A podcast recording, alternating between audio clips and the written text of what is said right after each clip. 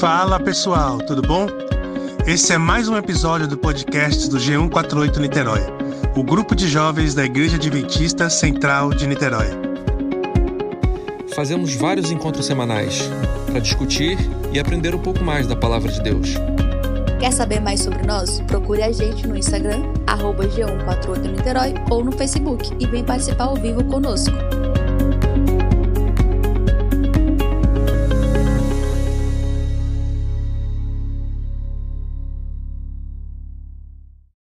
Aí, galera. Mais um pequeno grupo.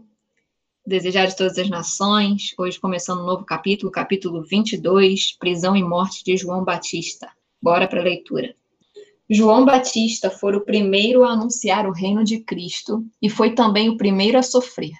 As paredes de uma cela na prisão separavam-no agora da liberdade do deserto e das vastas multidões suspensas de sua palavra estava prisioneiro na fortaleza de Herodes Antipas.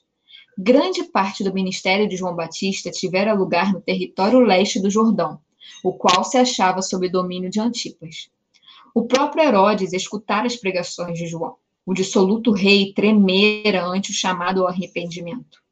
Herodes temia a João, sabendo que era varão justo, e fazia muitas coisas atendendo-o e de boa mente o ouvia. João portou-se fielmente para com ele, acusando-o por sua iníqua aliança com Herodias, mulher de seu irmão. Por algum tempo, Herodes procurou fracamente quebrar a cadeia de concupiscência que o ligava. Mas Herodias prendeu-o mais firmemente em suas redes e vingou-se de Batista, induzindo Herodes a lançá-lo na prisão. A vida de João fora de ativo labor, e as sombras e a inatividade da prisão pesavam fortemente sobre ele ao passar semana após semana, sem trazer nenhuma mudança, o acabrunhamento e a dúvida se foram sutilmente apoderando dele. Seus discípulos não o abandonaram. Era-lhes permitida entrada na prisão. Levaram-lhe notícias das obras de Jesus e disseram-lhe como o povo se estava aglomerando em torno dele. Mas indagavam por que, se esse novo mestre era o Messias, nada fazia para que João fosse solto. Como podia ele permitir que seu fiel precursor fosse privado da liberdade e talvez da vida? Essas perguntas não deixaram de produzir efeito. Dúvidas que, do contrário, nunca teriam sido suscitadas foram então sugeridas a João. Satanás regozijou-se em ouvir as palavras desses discípulos e ver como elas quebrantaram o coração do mensageiro do Senhor.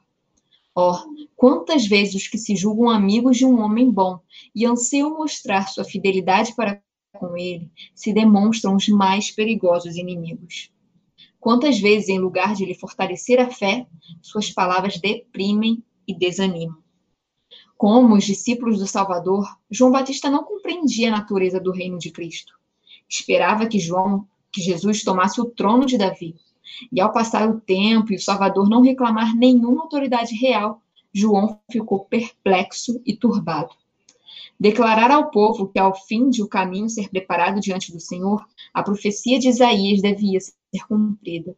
Os montes e os outeiros deviam se abaixar, endireitar os caminhos tortuosos e os lugares ásperos ser aplainados.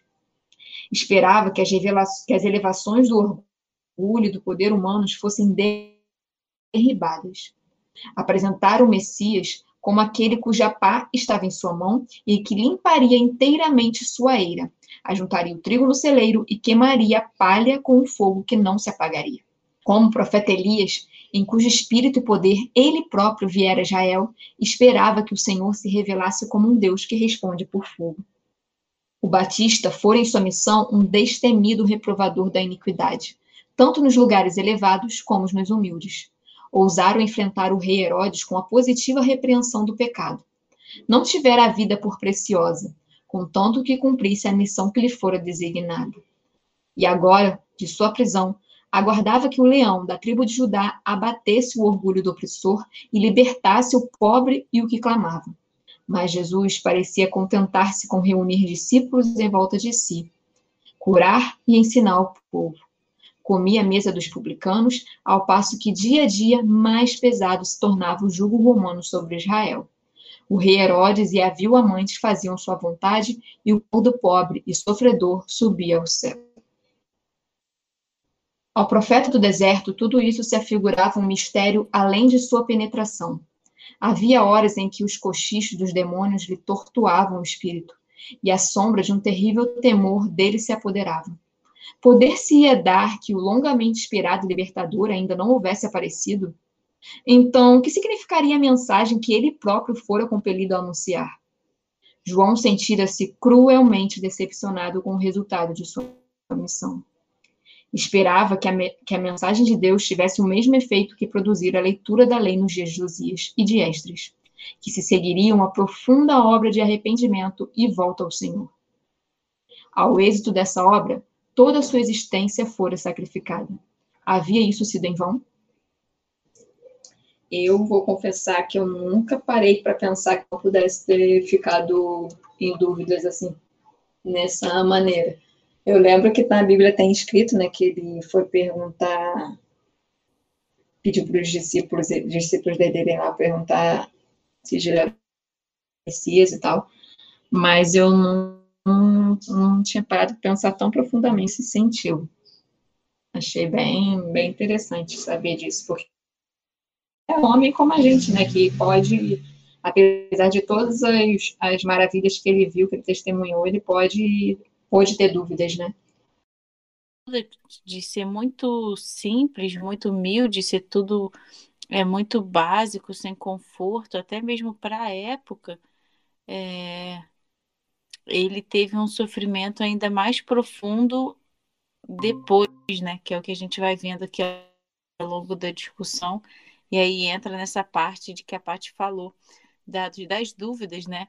Apesar de João Batista ser quem foi, é, de que de ser um grande herói da fé, alguém que a gente se espelha muito, é, ele era muito humano também, né? Então ele aqui os momentos de dúvidas, as incertezas, e aí eu achei super interessante quando Ellen White aborda aqui que é, alguns tipos de pensamentos nunca teriam passado pela cabeça de João mas algumas perguntas é, dos seus amigos fizeram ele suscitar coisas ruins.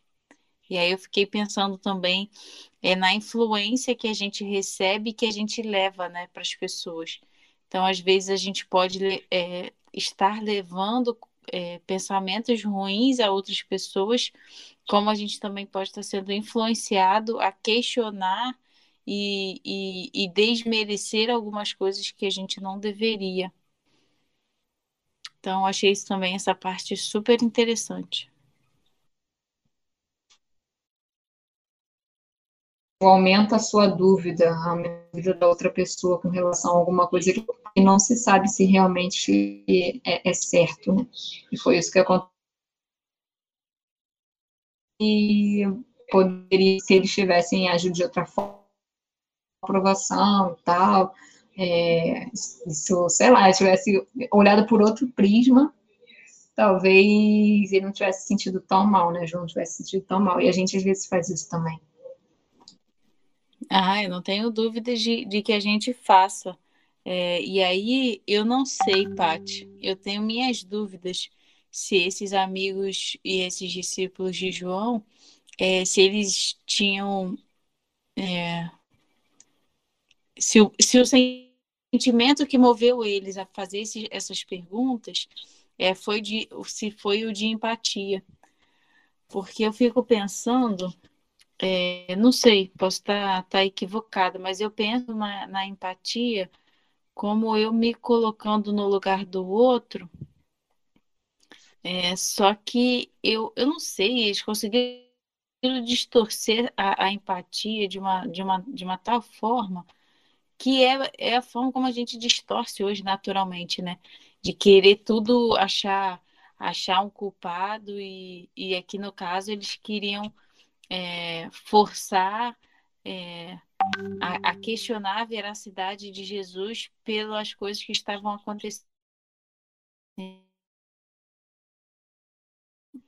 É, a ideia, o conceito muito maior de, de, de cristianismo que Jesus estava levando naquele momento, de que não é um, uma recompensa terrena e instantânea.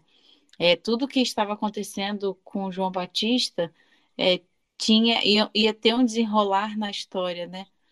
E aí eu, eu, eu me lembro de, de algum momento aí que a gente estava discutindo é, aqui, aqui no PG sobre o olhar de Deus para a história no todo. Então, é, João Batista fazia, fazia parte, era uma peça importante no, no cenário geral. É, não que Deus não, não se preocupe com, com o sofrimento de João Batista, mas é, às vezes a gente é muito.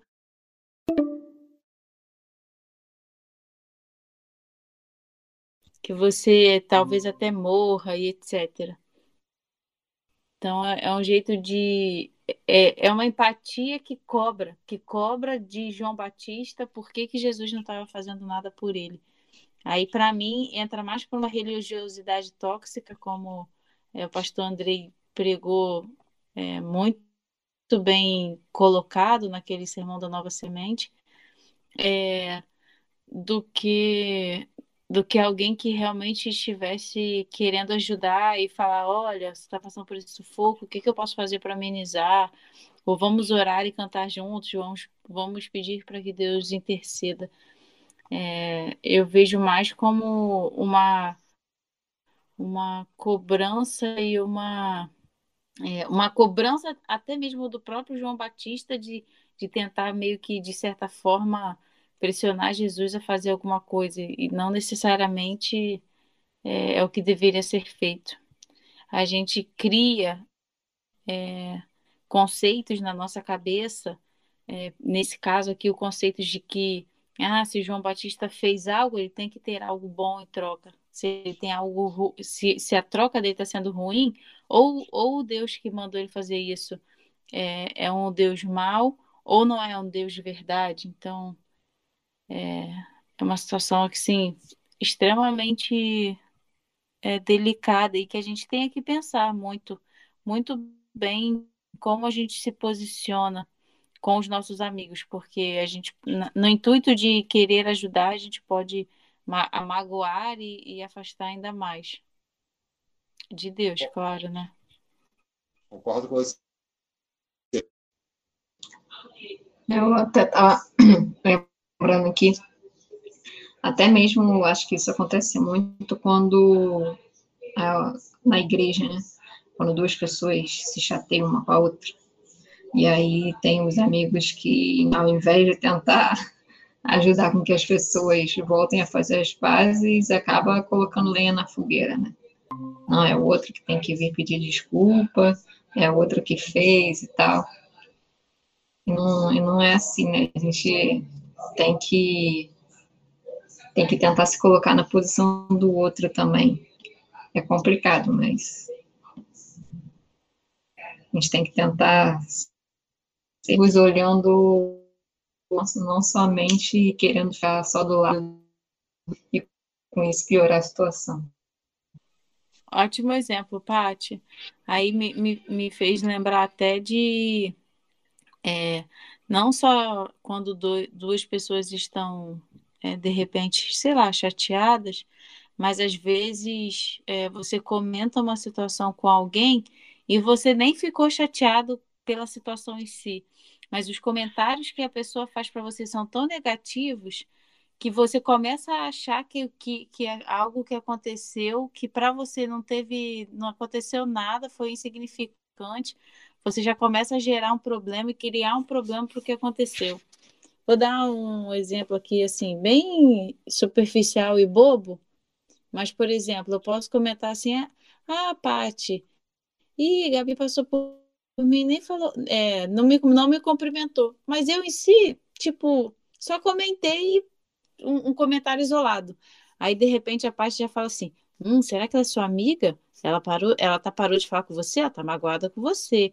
Você fez alguma coisa para ela, ou ah, ela fez alguma coisa para você, você não devia mais falar com ela, e não sei o quê. Ah, ela, a Gabi, não sei o quê.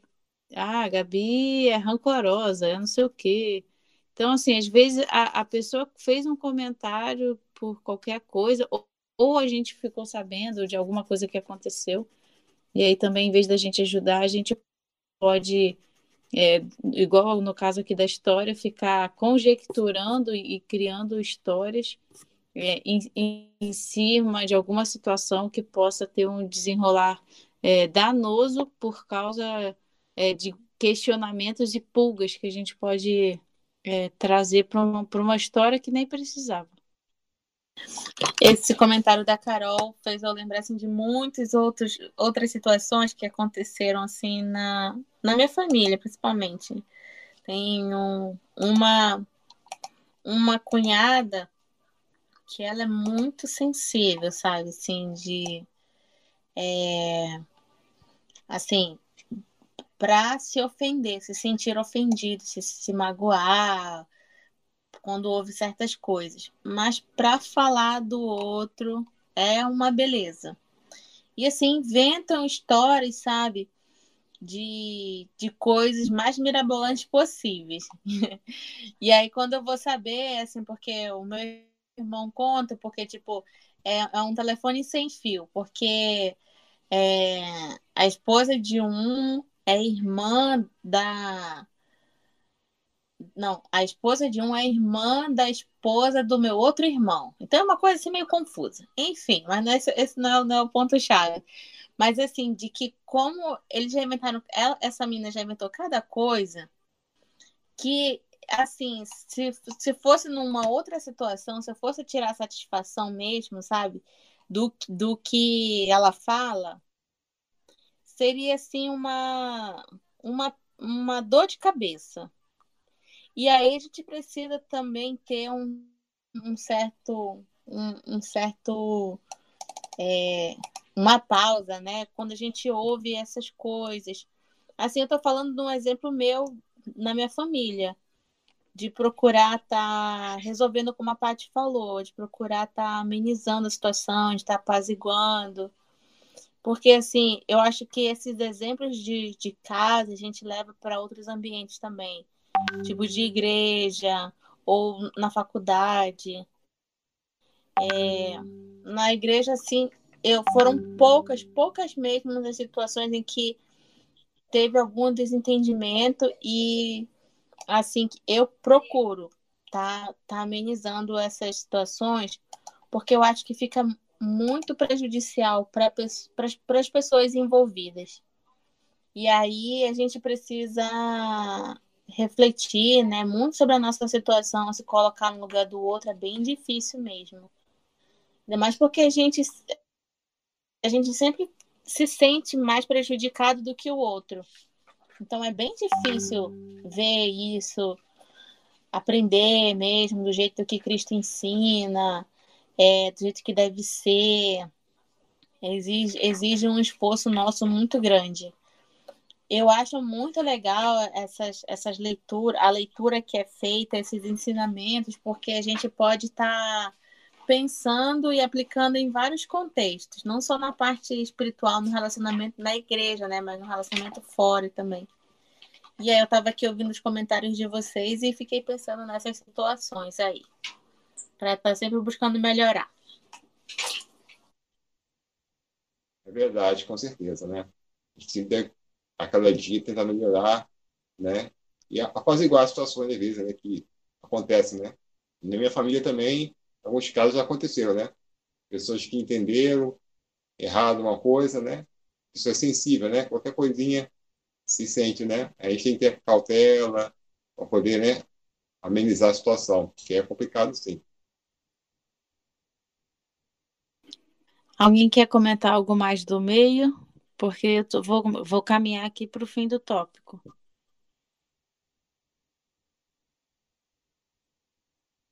Go ahead.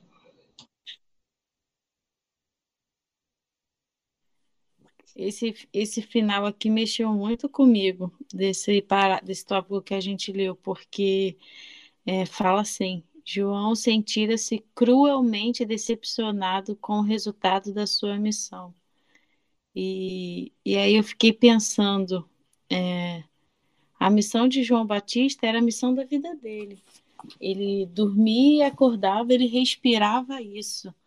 É, E aí eu fico pensando, às vezes a gente fica frustrado com, com o trabalho, com, com a escola, com, com a faculdade.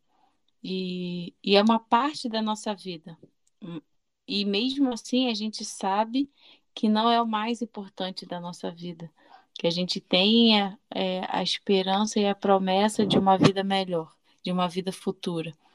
Agora imagina a, toda a sua vida se girar em torno de um propósito que Deus te deu e que você passou sua vida toda se dedicando a ele e de repente você se vê preso com dúvidas e, e, e, sentindo que fez um, um trabalho péssimo, um trabalho que você não tem orgulho dele. Eu não sei como que o João estava, não. Assim, sinceramente, eu fiquei pensando assim, eu nunca imaginei um João Batista tão arrasado, tão destruído como esse que a gente viu hoje. E aí eu fiquei pensando, é, por exemplo, é, esse ano a Gabi foi nossa diretora jovem. E foi um ano difícil, de muitas lutas, muita, muitas batalhas diferentes. Foi um ano esquisito. A Thay também foi diretora do, da escola sabatina. Mas imagina você, depois de um ano de trabalho aí, você olhar para trás e se sentir frustrado, triste, é, achando que você não conseguiu cumprir com o que Deus tinha pedido para você para esse ano. Se a gente olhar nesse ângulo, nesse olhar, já é cruel demais. E aí eu fico pensando, imagina para João Batista, que era um contexto de uma vida, de que todo a, toda a vida de João Batista convergia a isso desde onde ele morava, que roupa ele vestia, o que, que ele comia, com quem ele falava, o que ele falava. E isso não foi um dia ou dois, não foi um ano, não foi cinco, foi uma vida. A vida de João Batista seguiu, seguiu nessa linha. E aí eu fiquei pensando é, como, como a gente hoje é, não consegue lidar com as decepções e frustrações, né? Como que a gente hoje é frágil. Não, e também até mesmo como a gente às vezes acha que está preparado e não está, né? Porque tem aquela frase célebre, né, de João Batista, raça de víboras e tal. Eu não tinha medo, né? Pelo menos demonstrava que não tinha. Falava do pecado do rei na frente dele e tal. Então, aparentemente, você olha assim, pô, ele tá se colocando numa posição que né, pode dar ruim. Então, você percebe, ah, ele não tem medo. E aí, quando ele é colocado nessa situação, ele começa a duvidar. Então, é aquilo, gente, às vezes, a gente acha que a gente está preparado mas não necessariamente. Então, realmente, a gente tem que depender o tempo todo do Espírito Santo, porque é ele que, não, que nessas situações vai nos confortar e nos dar força e coragem, porque medo é algo que a gente vai sentir sempre, infelizmente. Então, Sim. só ele mesmo vai nos ajudar. Não, e, e, e ninguém percebeu uma coisa muito interessante aqui, que logo depois é, que dessa questão que fala, né, que João se senti, é, sentia-se sentia-se cruelmente decepcionado com o resultado. E aí a gente vê como que a gente se, se autoflagela, se autocastiga, porque é, aqui vem, vem depois narrando o seguinte: é, esperava que a mensagem de Deus tivesse o mesmo efeito que produzira a, lei, a leitura da lei nos anos nos dias de Josias e Esdras. Quem esperava isso? João. Não, aqui, Elimate não diz que, que Deus disse para João que deveria ser igual, que deveria ter esse efeito. A gente cria expectativas também, porque às vezes a gente não não está alinhado com. A gente entende o propósito de Deus, mas a gente não está alinhado com os resultados. A gente viaja na maionese com os resultados. Então, por exemplo, A Gabi e a Tainara planejaram o ano de, de 2020. É, dezembro do ano passado, elas já estavam começando a discutir, janeiro, a montar o planejamento, a pensar em tudo que elas iam fazer e tal. O propósito de Deus se manteve ao longo do ano, que era delas comandarem o pessoal, incentivar, motivar. É...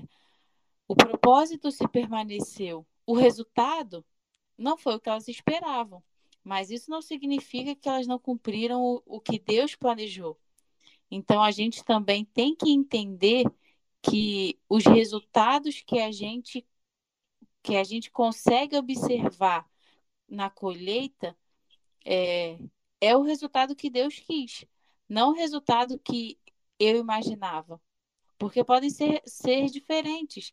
E eu não posso me frustrar ao ponto de deixar que isso me paralise de continuar o, o, a desenvolver o meu projeto, a desenvolver a missão, a desenvolver o meu propósito que Deus colocou no meu coração. Então, acho que é, é válida essa, essa reflexão que quando eu li aqui pela terceira vez esse parágrafo, eu falei, ué, mas quem está tá dizendo isso? Em nenhum momento Deus disse que para João que o, o resultado do, da missão dele seria essa. Então aqui está falando que o próprio João esperava isso, ele criou expectativas. Então é que é, com relação à missão e com relação a outras coisas, a gente não fique gerando expectativas de resultados. É normal, todo mundo naturalmente quer ver os frutos. Mas a gente tem que lembrar que um planta e o outro colhe. Então, o que você está tendo de, de colheita, de resultado, é o que Deus quis. E a missão é nossa, a missão é nossa, mas o resultado não é nosso, o resultado é do Espírito Santo. Então, a nossa parte é apenas é a parte de arar a terra, de semear. Mas a colheita, e no resultado dessa colheita, não é nosso. Então, quando a gente tira essa carga de cima de nós, a gente consegue ter leveza para caminhar e desenvolver o nosso trabalho, nosso, desenvolver o evangelho na vida das pessoas e na nossa vida. Porque com essa carga, a gente fica tão preso, tão afundado, que o que a gente poderia ter avançado quilômetros, a gente está aí parado tartarugando porque a gente está sobrecarregado de uma culpa que não deveria ser nossa, que não deveria estar sobre os nossos ombros, porque a gente mesmo cria. É isso. Alguém tem mais algum comentário? Falou tudo, Carol. Concordo com você, que você comentou aqui. É isso mesmo. A luta nossa aqui na Terra é diária, né? Nossa missão é aquela coisa, né? É a missão com o Senhor é diferente, né, das nossas, né? Então a gente tem que estar sempre fortalecido, né, no Espírito Santo para nos orientar, porque se for depender da gente sozinho, né, a gente vai desistir da missão, mas com o Cristo ao nosso lado, a gente segue em frente, né? Mesmo enfrentando, né, de repente, no caso de João cantou, no final a morte, né? Mas no final, quando Jesus voltar, ele vai ter o galardão eterno, né? Então possamos focar sempre na missão, sem seguindo em frente. O medo vem, né? Mas o Espírito Santo nos dá força para conseguir em frente. Depois dessa dessa fala da Carol, dessa aplicação na vida, né? Oremos. O que mais podemos dizer? Foi tudo, né, Paty? Ô, Paty, você não entendeu. Foi uma estratégia para as meninas se sentirem motivadas para trabalhar em dobro no ano que vem. Eu captei tá a bem. mensagem, Carol. Eu acho que funciona mesmo. Mas Tainara está pegando o primeiro voo. Não, mas assim, brincadeiras à parte, mas é, eu falei para vocês, mas é mais para mim, porque é, eu dei o exemplo de vocês de cargo, porque é algo muito visível, né? Mas existem alguns, algumas missões que Deus nos dá nos bastidores em off, que às vezes são mais, traba mais trabalhosas e mais desgastantes do que quem está é, quem tá no, nos palcos, vamos colocar assim, quem está no púlpito. E aí, a gente, às vezes, eu, pelo menos, muitas vezes, é, como João Batista, acabo não querendo.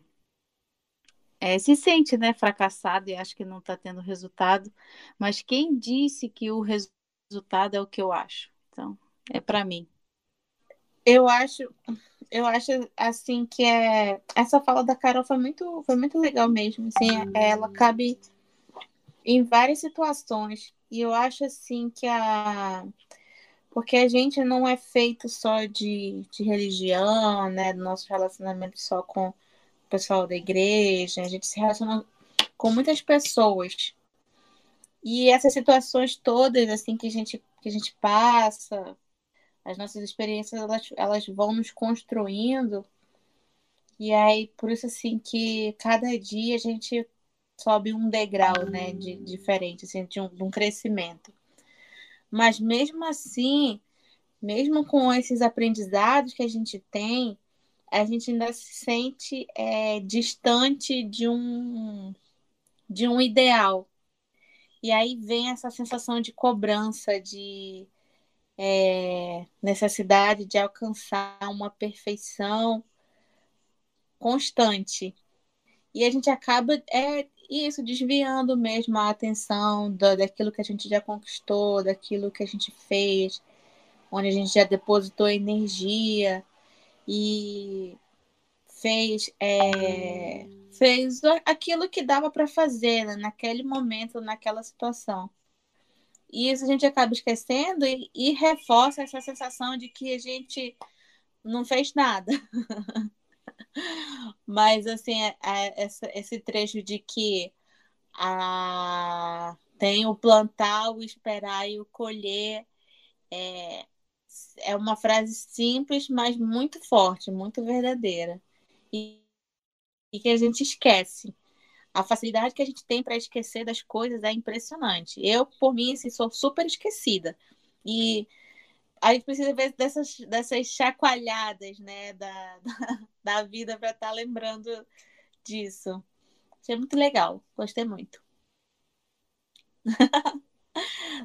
Pai, eu já esqueci, nossa, já esqueci documento, já esqueci cartão, já esqueci caderno de aula na, na, na faculdade. para ver como eu sou uma aluna exemplar. Enfim, minha mãe fala que só não perco a cabeça porque ela não saca do lugar. Não, eu sou esquecida para esse tipo de coisa, não. Eu sou esquecida mesmo para é, coisas assim, de matérias, coisas, sabe? Tudo que tem que mais que gravar. Eu sou esquecida nesse sentido. De esquecer coisas, não. Muito raro eu esquecer alguma coisa.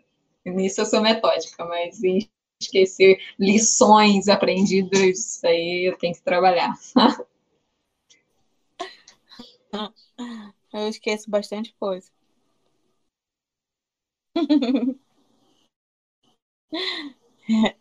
Exatamente, gente.